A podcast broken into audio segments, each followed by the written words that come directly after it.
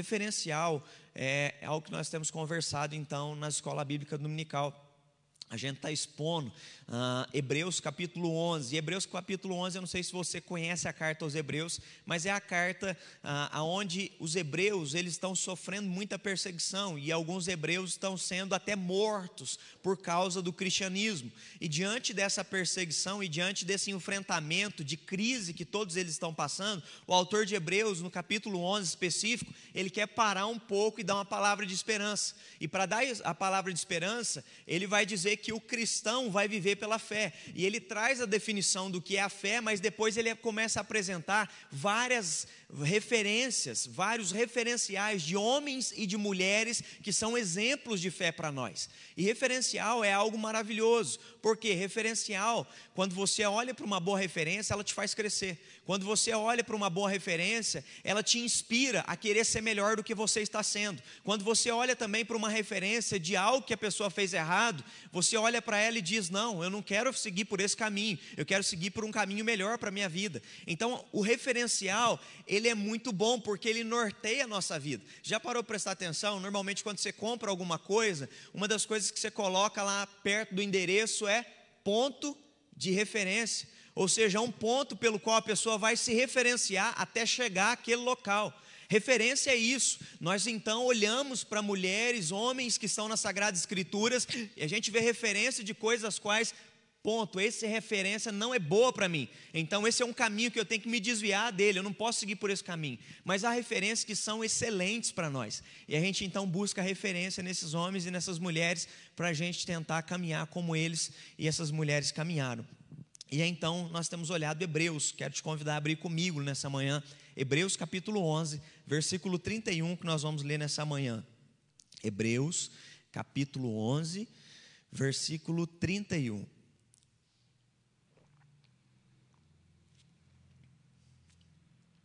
Vai dizer assim: pela fé, Raabe, a meretriz, não foi destruída com os desobedientes, porque acolheu com paz os espias. Amém. Hoje nós só vamos ler esse versículo. Ah, hoje vai falar sobre Raabe. Eu não sei se você já ouviu falar de Raabe. E aí você às vezes pode estar até assustado, porque é, é interessante que toda vez que ela aparece nas Sagradas Escrituras, as Sagradas Escrituras faz questão de mencionar quem era ela ela era uma meretriz. Se você for ler a carta de Tiago, ela é descrita como uma prostituta. Se você for ler Josué capítulo 2, ela é descrita como uma prostituta, uma meretriz que vivia lá em Jericó. Para você entender o contexto de vida, e às vezes você não está entendendo, mas por que, que essa mulher então é colocada como exemplo de fé na galeria dos heróis da fé? A, a gente precisa entender o contexto da história de Raab, para você entender que fé que essa mulher teve e como é que ela conduziu a sua vida pela fé diante de todo o histórico passado de vida que ela tinha.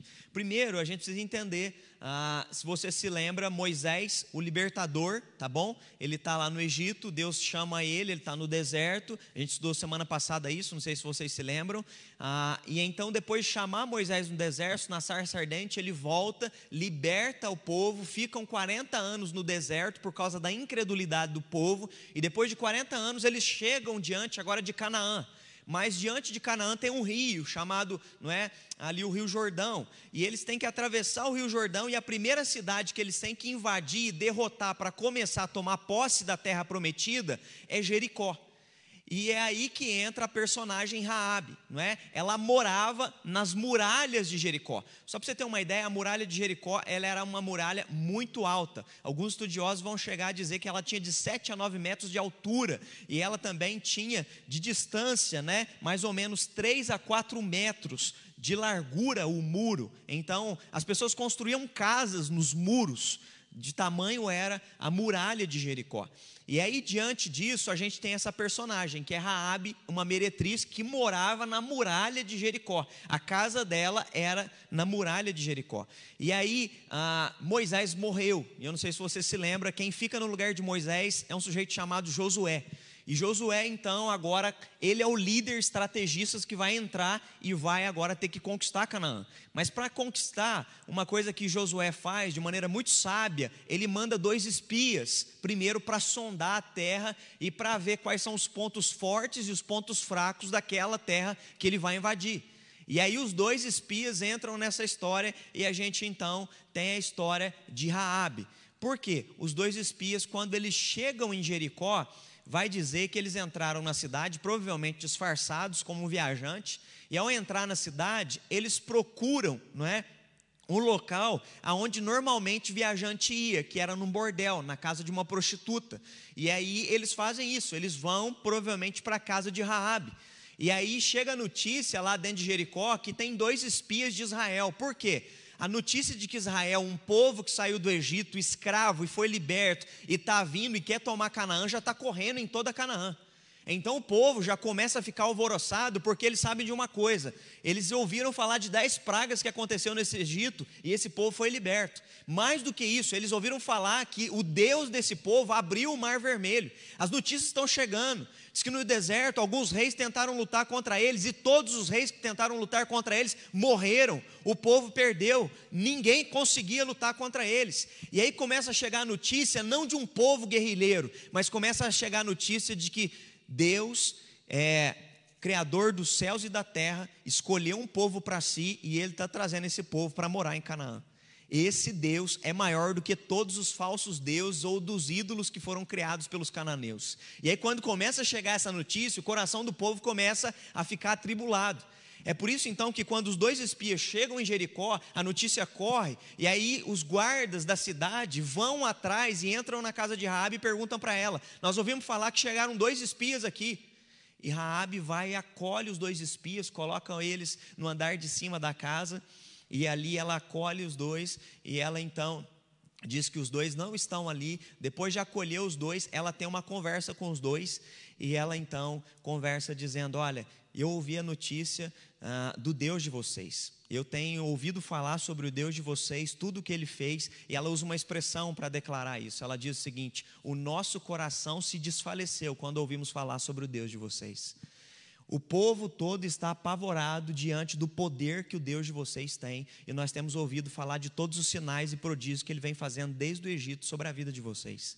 E aí, quando ela fala isso para os dois espias, ela fala: Uma coisa eu peço para vocês, que quando vocês voltarem para lá, para o campo de guerrilha, o campo de batalha, na hora que vocês vierem lutar, eu peço uma coisa: sejam misericordiosos comigo. Assim como eu usei de bondade com vocês, protegendo vocês aqui em Jericó, usem de bondade comigo, salve a minha vida, salve a minha família. E ela faz uma oração, ela faz quase como um pedido, né? um, quase como uma oração, dizendo: pelo amor do Deus de vocês, me salvem, salve a minha casa e salve a minha família.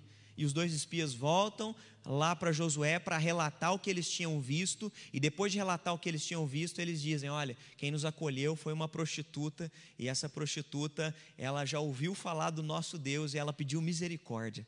Ela pediu, no nome do nosso Deus, que houvesse salvação para ela e para sua casa.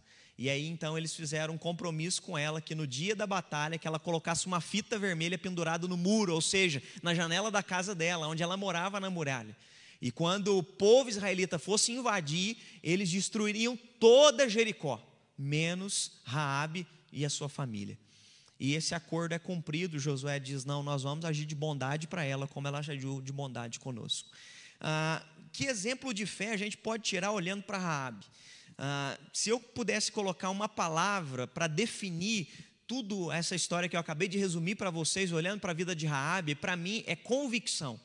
Uma fé convicta de saber quem é Deus e de saber quais as, decisão, as decisões são precisas ser tomadas diante dessa relação com Deus. O que é convicção?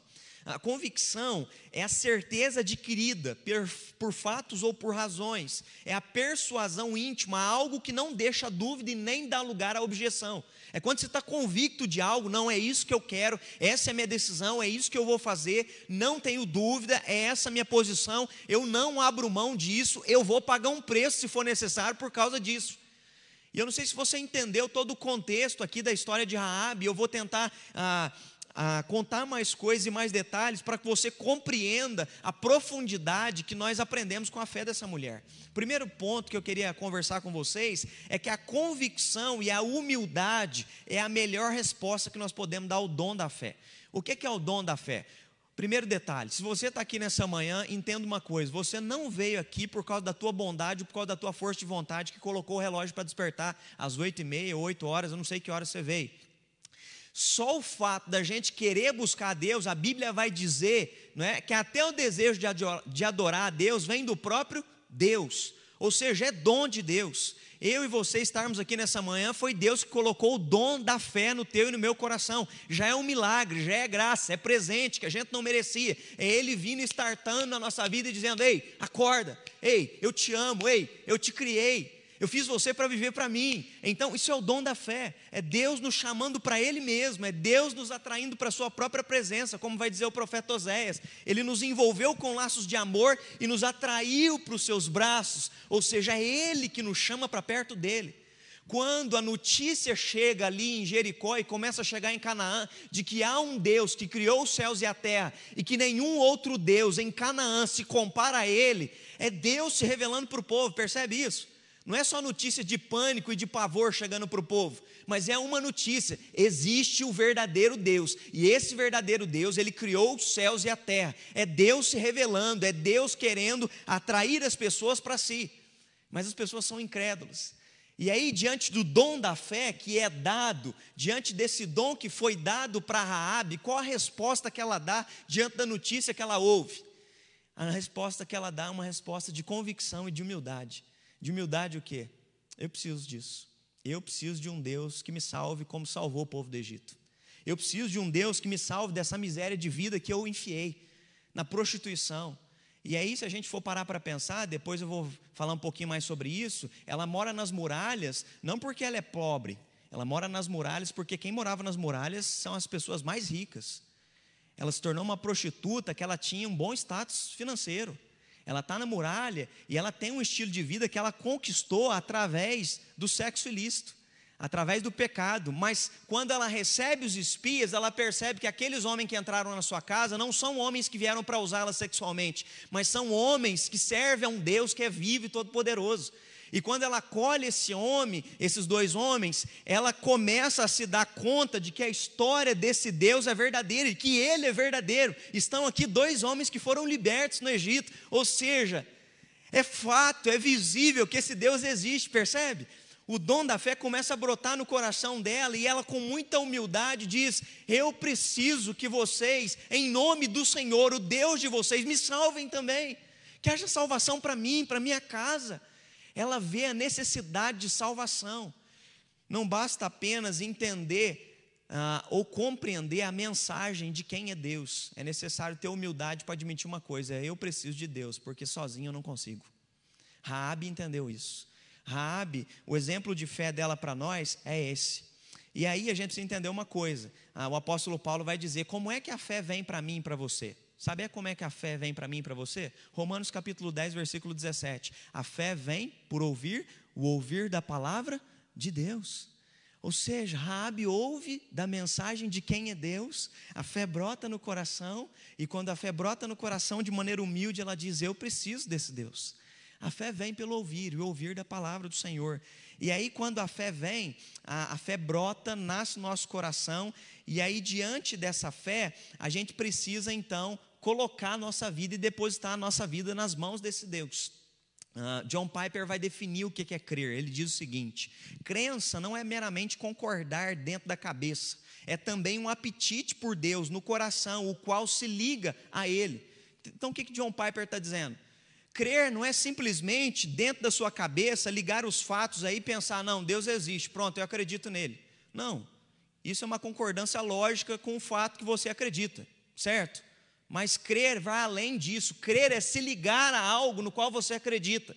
Crer é envolvimento. Semana passada eu falei de Moisés. Crer envolve comprometimento.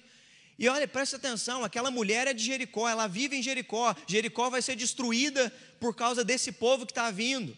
ela ouve todas as notícias, mas o que é que ela demonstra? Eu não sou daqui, esse estilo de vida não é o meu, eu quero mudar, eu não quero isso para mim, por favor, salve a mim e a minha família. É isso que ela admite, a vida que eu estou é uma vida de desgraça, eu preciso ser salva. Percebe? Ela podia muito bem dizer: eu vou entregar esses dois homens, ganho mais dinheiro, o rei vai me dar um, um benefício, porque eu entreguei dois espias que vieram para nos espiar, mas não, ela está envolvida e ela já ouviu falar de Deus. A fé já brotou no coração. E para ela o que mais importa agora é se ligar a esse Deus do que continuar na vida de desgraça que ela estava. Não basta apenas conhecer Deus, você precisa se comprometer com Ele a ponto de correr risco por causa do nome dEle a ponto de abrir mão da sua vida velha por causa dele, deixar coisas que você sabe que às vezes te dão prazer e que vão trazer status ou benefícios momentâneos para você, mas você sabe que está em desacordo com aquilo que Deus quer e que não vai ser bom para você. E aí, pela fé, a gente crê e se envolve com Deus a tamanho ponto de abrir mão dessas coisas da nossa vida. Raabe, ela não só Ninguém quer viver para ele, cada um vive para si nos seus próprios pecados, nas suas próprias vontades e prazeres. Então, só acreditar que Deus existe não é o suficiente. Isso não é fé.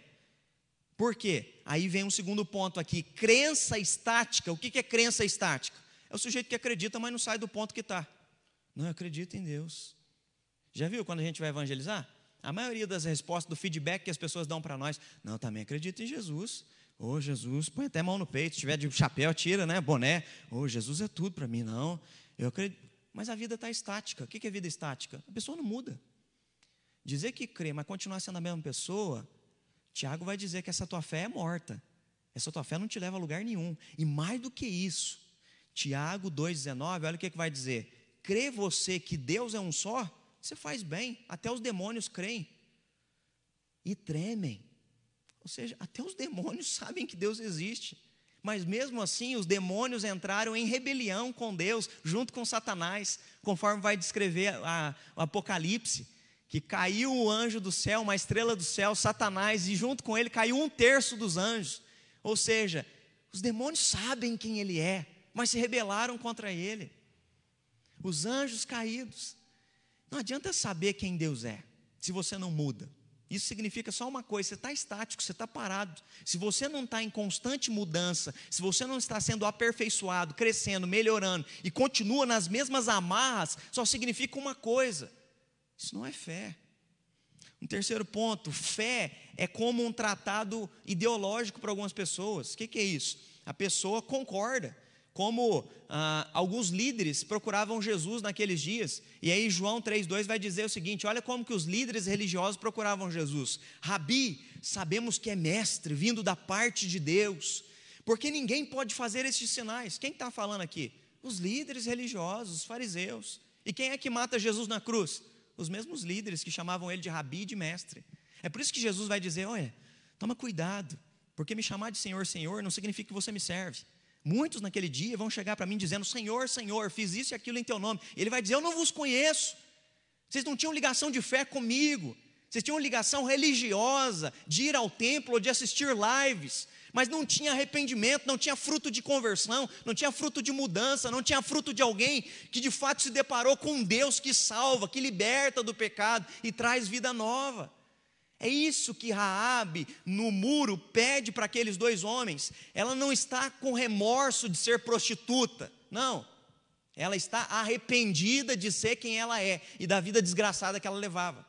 Por que, que eu falo isso? Porque a gente tem que diferenciar duas coisas.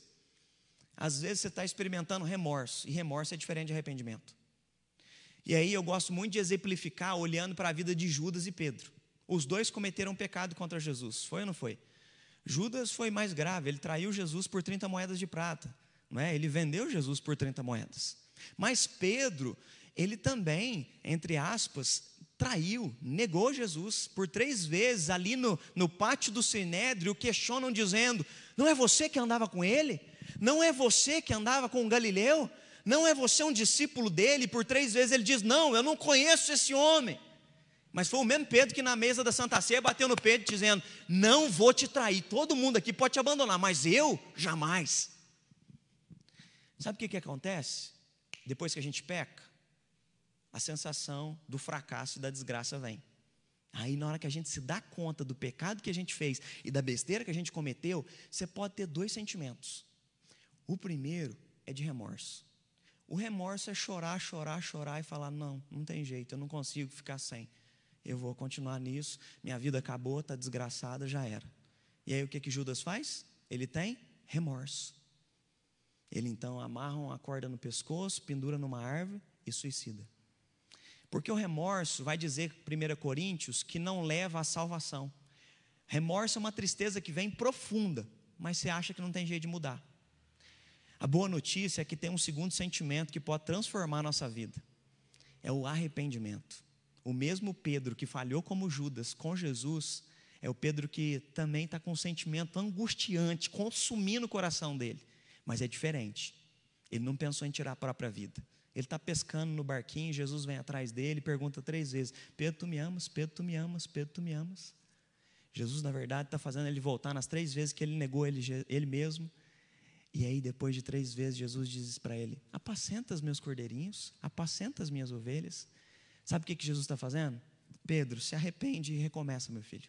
Se arrepende e deixa o pecado para trás e eu te dou a oportunidade de começar tudo de novo. Então não fique no remorso, achando que você não vai sair do pecado. Você precisa ter arrependimento, porque uma fé é, verdadeira vai te levar a se arrepender. E quem se arrepende entende uma coisa: eu errei, eu falhei com Deus, mas não quero falhar mais. Eu errei, pisei em coisas, fui em lugares nas quais eu desagradei a Deus, mas eu não quero mais fazer isso. Então, o arrependimento leva à mudança, o remorso leva à morte. A pessoa não consegue sair daquilo. Ela fica só com um sentimento de tristeza, de ver a desgraça que está o pecado, mas não sai. Rabi podia ter remorso no, no muro, podia ou não podia? Ela podia, não, de fato, minha vida é horrível, sou prostituta, olha aqui a condição que eu estou na minha família, na minha casa e tal, olha onde eu fui parar. Ah, mas é o jeito que eu ganho meu dinheiro. Percebe? A gente pode contar historinhas para nós mesmos para a gente continuar no pecado, é ou não é? Não, mas se eu largar essa minha vida aqui, como é que vai ser o meu futuro? Não, ela se encontrou com Deus, ela ouviu o Deus que libertou esse povo do Egito, ela viu o que Deus fez na vida desse povo, e ela sabe de uma coisa: esse Deus pode fazer a mesma coisa na minha vida. Então não vem remorso nela, vem arrependimento, e ela diz: por favor, quando voltar lá para o campo de batalha, lembre-se de mim, em nome do teu Deus, haja de bondade comigo. Ela está pedindo, em outras palavras, misericórdia, olha a minha vida, o jeito que é, olha a desgraça. Ela está pedindo, por favor, quer se salva. Isso é arrependimento. Arrependimento é gente que não aguenta ficar na condição que está e quer sair da miséria, da desgraça do pecado. É isso que essa mulher está pedindo. Ela está pedindo uma nova vida. Ela está pedindo um novo recomeço. E aí, Josué 1, 10 e 11 diz assim: ó, porque temos ouvido que o Senhor secou as águas. Olha ela dizendo agora para os dois espias o que, que ela pensa sobre Deus. Nós temos ouvido que o Senhor secou as águas do Mar Vermelho, quando vocês saíram do Egito, e também fizeste os reis dos amorreus, Seom e Og, e eles estavam além do Jordão, vocês destruíram ele. Ouvindo isso, nosso coração se desmaiou, e ninguém há mais ânimo algum aqui em Canaã, em Jericó, por causa da presença do Deus de vocês. Olha o que ela está dizendo. A presença do Deus de vocês e de vocês aqui tem nos causado um constrangimento porque o Senhor, o vosso Deus, Ele é Deus em cima e embaixo da terra. Olha o que, que essa mulher, uma prostituta, está entendendo? Essa mulher está convertida. Essa mulher ela está dentro do bordel dizendo: Esse Deus é Deus acima dos céus e da terra. Ela está fazendo uma declaração de fé aqui. Ela está dizendo: Eu acredito nele. Eu acredito no Deus de vocês. E aí no versículo 12 ela fala: Por favor, hajam de bondade para comigo em nome, de, é, em nome do Deus de vocês. Ela usa essa expressão. Eu peço pelo Senhor de vocês que usem de misericórdia comigo. A fé nos traz então arrependimento. Essa mulher teve o dom da fé e agora está arrependida no muro pedindo misericórdia ao Deus de vocês para ser salva. E aí, eu quero fazer um paralelo agora no Novo Testamento. Um texto que todo crente sabe de cor. Se você é crente velho de igreja, você vai saber, João 3,16. Né? A gente ensina as crianças desde pequenininha a decorar João 3,16, né? Porque Deus amou o mundo de tal maneira que deu seu Filho unigênito para todo aquele que nele crê, não pereça, mas tenha a vida eterna. Esse é um versículo que a gente usa para fazer evangelismo de salvação, não é? Quando a gente vai pregar salvação para alguém, a gente diz: porque Deus amou o mundo de tal maneira que deu seu único filho para todo aquele que nele crê. O que é que salva? Aquele que nele crê não pereça, mas tenha a vida eterna. Só que o crer aqui tem três implicações. A gente, às vezes, quando fala desse versículo, a gente só quer que no final a pessoa diga o seguinte para a gente: você crê? Creio. Pronto. Então vamos fazer a oração de salvação que você está salvo. Não. Não é esse tipo de crença. Acabei de falar aqui. Até os demônios creem. Que tipo de crer está em João 3,16? O crer no verbo grego tem três significados. Primeiro, confiar em Deus. Segundo, ir até Deus. E terceiro, permanecer com Ele. Aqui está dizendo que Deus enviou Jesus por amor de nós. E todo aquele que crê, ou seja, todo aquele que confia em Jesus, né, vai até Jesus e permanece com Jesus, esse será salvo eternamente não perecerá. Percebe que crer tem implicações de ação? Crer não é só algo estático, filosófico, dentro da mente, pronto, eu acreditei, assisti um curso de profissão de fé, entendi as 12 aulas do pastor, pronto, preenchi os quadradinhos que eu tinha que preencher na apostila, entendi. Não. Crer é muito mais profundo que isso. Crer é relacionamento íntimo com Deus, é querer ir até Ele, entregar a tua vida a Ele, permanecer com Ele. É isso que Rabi está dizendo. Me levem junto com vocês, me salvem, e eu ficarei junto com vocês. E é interessante porque se você for ler capítulo 2 de Josué, Josué faz questão de declarar uma coisa. E Raabe vive entre os israelitas até os dias de hoje. Olha, por que ele está querendo declarar isso? Ele está declarando uma coisa: aquela mulher se converteu e ela se tornou um dos nós. Aquela mulher não é mais uma prostituta, ela vive entre nós como uma salva, como um dos escolhidos que Deus fez isso lá com Abraão. É isso que Josué está querendo declarar. Aquela mulher, ela não só fez uma declaração de fé na parede, lá na muralha, mas ela de fato foi até o povo, continuou com Deus e andou com Deus. É esse tipo de fé que nós precisamos ter. Uma fé que nos leva para perto, estar com Ele e permanecer com Ele. E aí, um terceiro ponto. Como eu disse aqui, a fé vai nos tirar do ponto estático, ou seja, do ponto parado, e vai nos fazer então agir. E aí é um terceiro detalhe: a fé convicta não só nos move na direção de Deus, nós não só vamos até Ele e queremos permanecer com Ele, mas aí entra um terceiro detalhe: a fé nos faz agir. Quem crê, muda. Quem crê, faz alguma coisa. Quem crê, se arrependeu, chorou arrependido, deixa de ficar pescando no barquinho, achando, não, não sou digno mais, neguei ele três vezes. Não. Quem crê, deixa o barquinho, vai para Jerusalém, espera Pentecostes, é cheio do Espírito Santo, sai pregando, é preso, é chicoteado, continua pregando, vai ver o maior avivamento acontecendo no Novo Testamento. Quem é esse? Um homem arrependido chamado Pedro, porque ele saiu do lugar que ele estava, ele agiu. A fé tem obras. Quem se arrepende começa a ter obras de mudança de vida. É visível na tua vida, nas tuas ações, no teu falar, no teu pensar, na tua vida cotidiana com a tua esposa, criando teus filhos, teu temperamento, tua vida emocional, teu envolvimento com as coisas, quando você está sozinho, quando você está com todo mundo, você começa a ter obras. Obras do quê? Obras de alguém que está andando com Deus. As tuas e as minhas ações, elas falam tudo sobre a tua e minha espiritualidade. Falam tudo. É por isso que Jesus diz que os seus discípulos seriam conhecidos pelos frutos. A gente não conhece discípulo porque está rolado no livro de Atos da IPI de Alfenas. Não. Quando chegar lá, a Bíblia vai dizer que só tem um livro na mão de Deus, só um livro. Não é o livro de ata da igreja. É o livro da vida. Só isso. E no livro da vida não está a ata das igrejas. No livro da vida está o nome daqueles que foram lavados pelo sangue do Cordeiro. É só isso.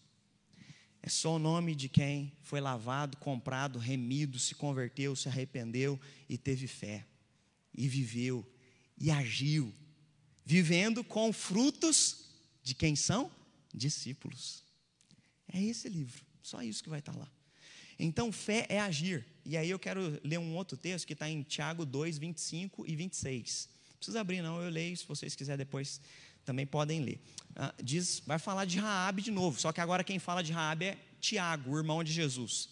De igual modo, não foi também justificada por obras a meretriz Raabe, quando acolheu os emissários e os fez partir por outro caminho, olha como que ele conclui agora. Porque assim como o corpo sem espírito é o quê? Corpo sem espírito, o que, que ele é? Vamos lá. Raciocínio lógico. Corpo sem espírito é morto, não é? Assim também a fé sem obras é morta. Tiago está dizendo: aquela mulher que acreditou no muro, aquela mulher que se arrependeu no muro, foi uma mulher que teve ação. Qual foi a ação que ela teve? Acolheu os espias. Qual foi a atitude dela? Não, eu não vou proteger esse povo aqui. Esse povo que está na idolatria, fazendo as coisas erradas. Eu também estava junto com eles. Mas eu não vou proteger eles. Eu vou, eu quero ver o plano de Deus se cumprir. Ela acolhe os espias, coloca os espias ali, e ela confia no plano que Deus tem sobre a vida daquele povo que está vindo para cá. O que, que esse texto está nos ensinando? Hebreus vai repetir a mesma coisa, só lembrando lá, pela fé Raabe a meretriz não foi destruída com os desobedientes, porque acolheu com paz os espias. Ou seja, quem recebe o dom da fé tem atitude de alguém que está comprometido e muda. Ao ouvir a revelação da vontade de Deus para tu e para a minha vida, não adianta dizer foi só uma boa mensagem. É preciso encarnar a mensagem. Não adianta vir na escola bíblica dominical falando, nossa, que maravilhosa a história de vida de Raabe. Mas eu preciso entender, e aí, o que, que eu preciso colocar em prática na minha vida que eu não estou colocando? O que, que eu sei das Sagradas Escrituras que já foi revelado para mim, que eu leio em casa, que eu faço minha devocional, que eu sei que eu não estou fazendo? O que é que eu preciso fazer que eu ainda continuo no muro, que eu não saio dali, que eu não tomo decisão de mudança? Está entendendo? É isso que ela está dizendo. Eu não quero mais ficar no muro, eu quero sair. Me tira daqui, quando vocês vierem, me salvem. Ela está tendo ação. Quem tem fé age para mudar, não continua no pecado. Então, a fé convicta te leva à ação, te leva a tomar a decisão. A fé ativa, ela age em três pontos na gente. Primeiro, uma fé ativa vai causar, Romanos 12, versículo 2, não sei se você se lembra, diz: Não vos conformai-vos com estes séculos, mas transformai-vos pela renovação da vossa mente. Primeiro, o que, a fé faz? Expande a tua mente. Foi isso que a notícia desse Deus que veio salvando o povo do Egito fez na mente dela. Abriu a mente. Deus existe, esse Deus é o Criador dos céus e da terra, estou arrependida, eu quero servir a Ele. Causou uma expansão na mente, mudou a consciência dela. A vida que eu estou não, tá, não é o jeito que tem que estar. Tá. Aqui eu estou numa desgraça, olha, olha o que, que eu estou fazendo comigo mesmo. É isso que primeiro a fé faz com a gente, ela expande a mente. Segundo, ela causa uma mudança emocional, um quebrantamento a ponto dela dizer para aqueles homens: me salvem pela misericórdia do nome do Deus de vocês. Ou seja, arrependimento, acabei de falar, mas causa um terceiro detalhe: ela muda as tuas e as minhas ah, ações volitivas. O que, que é isso? As nossas vontades. Então, não muda só minha mente, eu não fico só constrangido e quebrantado, mas eu também mudo meu jeito de ser. Quem experimentou o um encontro com Deus, entendeu conscientemente, compreendeu no seu coração e intimamente que é necessário se arrepender dos seus maus caminhos mas também vai ter atitude de alguém que está comprometido com esse Deus. E é essa atitude que ela está tomando no muro, na muralha de Jericó, de comprometimento. É preciso desenvolver isso na vida cotidiana. O que, que eu estou querendo dizer com isso? Nós, como cristãos que estamos aqui hoje, você que está sentado aqui no banco, ou você que está aí na sua casa, eu e você temos o privilégio de ter a Sagrada Escritura nas nossas mãos, seja em Bíblia ou seja em aplicativo. A gente tem várias versões. A gente tem desde a versão não é, Kids, até a versão né, melhor idade, né, Caleb e Josué, 85 anos. Nós temos versão para toda a faixa etária, para casal, para teen, para adolescente, para jovem, para a galera que está na faculdade. Nós temos linguagem para todo mundo. E aqui está tudo a vontade revelada de Deus. E nós estamos falando de uma mulher que não leu nenhum papiro, não leu nenhum pergaminho, ela não tem um pastor, ela não tem presbítero orientando, não tem célula para ir, ela só ouviu falar e quer mudar. Eu e você temos tudo para mudar.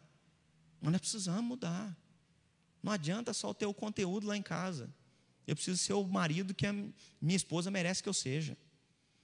Eu preciso ser como Jesus é para a igreja. A minha esposa precisa ser para mim como a Bíblia ensina que ela seja. Uma mulher submissa, sabe. A mulher sabe edifica a sua casa.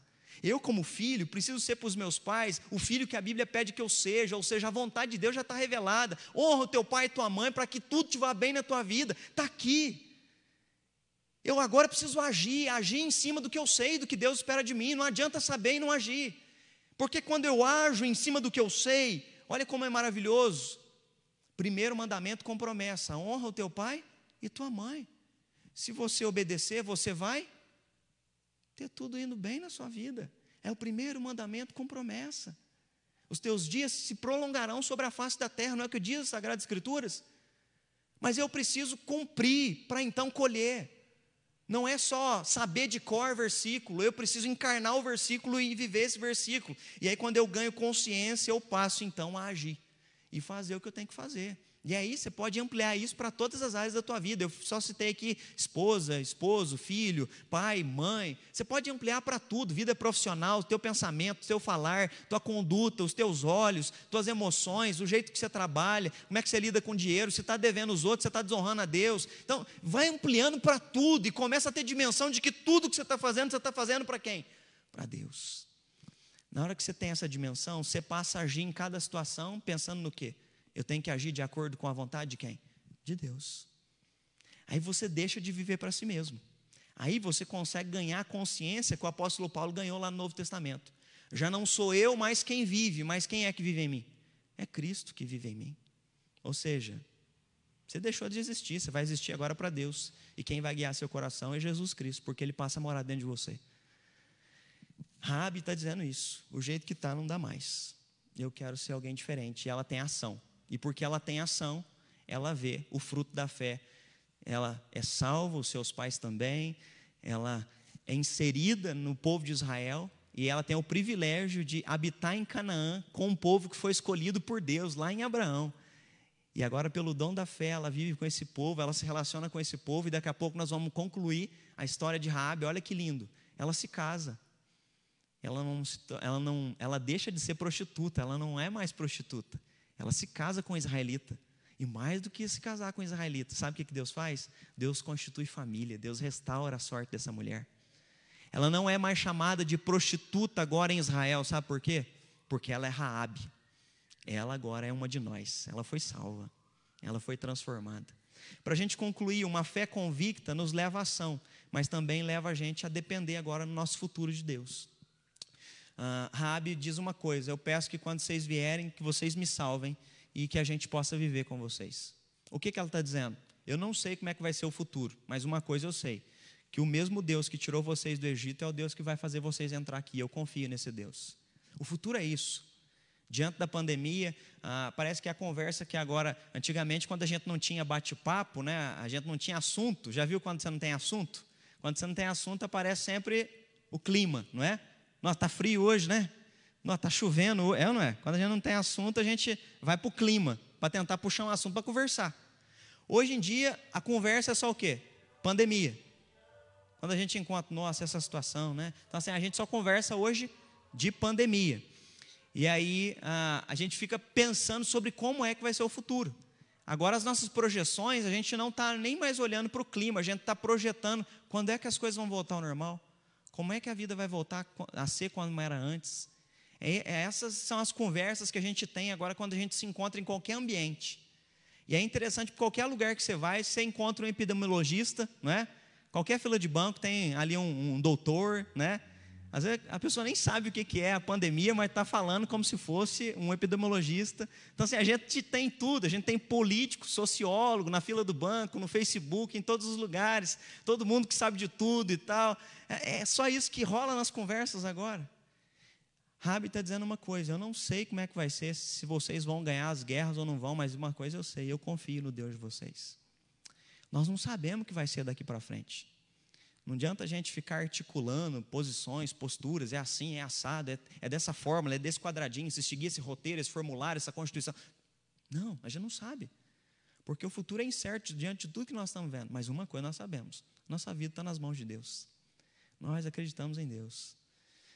E graças a Deus, nós temos passado por isso e Deus tem nos dado força para passar por isso. E Ele continuará nos dando força para passar por aquilo que ainda nós vamos enfrentar no futuro. Israel já tinha passado 40 anos no deserto, enfrentando 40 anos de deserto e Deus tinha sustentado. Agora vinham as batalhas. Nós já passamos aí quase seis meses já, né, de pandemia. Olha, a gente achava que ia ser um mês trancado dentro de casa, já são seis meses. Então, o tempo, a gente não sabe quanto tempo vai ser. Eles ficam dando projeções que a vacina vem, aqui, acolher, acolá, vai chegar tal momento, tal data, tantos milhões, tantos milhões. A gente não sabe ao certo como vai ser cada detalhe. Mas a nossa vida está nas mãos de Deus. E aí então, nós descansamos nessa, nessa convicção. E eu gosto de pensar o seguinte: quando a gente tem a convicção de quem Deus é, eu gosto de me lembrar de Isaías 23, 3, que diz assim: Tu, Senhor, conservarás em perfeita paz aquele cujo propósito é firme, porque ele confia em ti. Raabe só sabia de uma coisa: eu confio em Deus. E quem confia em Deus, Deus vai conservar em paz. Ou seja, Deus vai nos manter em paz, na perfeita paz, se a gente se manter nos propósitos dele. Rabi não sabia do futuro, mas sabia que podia confiar nesse Deus que fez tudo isso com esse povo até agora. E nós podemos entender isso, né? que Deus vai cuidar de nós. E de maneira maravilhosa, para concluir, eu não sei se você sabe disso, mas genealogia dos evangelhos, Mateus 5, Mateus capítulo 1, versículo 5. Sabe quem é descrito na genealogia de Jesus Cristo de Nazaré? Diz assim: Salmão gerou Boaz, que foi a mãe, que a sua mãe foi Raabe, e Boaz gerou Obed, cuja mãe foi Ruth, e Obed gerou Jessé. E aí Jessé vai gerar Davi, e aí nós vamos ter a descendência que vai chegar até Jesus. Sabe quem está na genealogia de Jesus Cristo? Raabe. Aquela mulher que teve fé na muralha, foi salva, transformou a vida, teve atitude, mudou, foi, se casou, construiu família, gerou filhos e está na linhagem genealógica de Jesus Cristo de Nazaré. Sabe o que é isso? Isso é graça de Deus. É um Deus que nos salva, é um Deus que coloca a fé no nosso coração e mais do que isso, ele transforma a nossa história. História que era para ser marcada só de uma prostituta e de desgraça, agora essa mulher está na árvore genealógica de Jesus Cristo. Isso é lindo demais. Então nós só temos que fazer uma coisa: confiar, porque o nosso futuro está nas mãos de Deus. Aquela mulher tomou uma decisão na muralha, e essa decisão nem ela imaginava que futuramente ela estaria na árvore genealógica do próprio Jesus. Mas preste atenção, como uma atitude de fé colocando a nossa vida nas mãos de Deus, muda todo o nosso futuro. De uma prostituta na muralha, agora a linhagem genealógica de Jesus Cristo.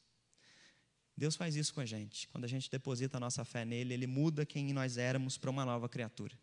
Ele muda a nossa história para novas coisas.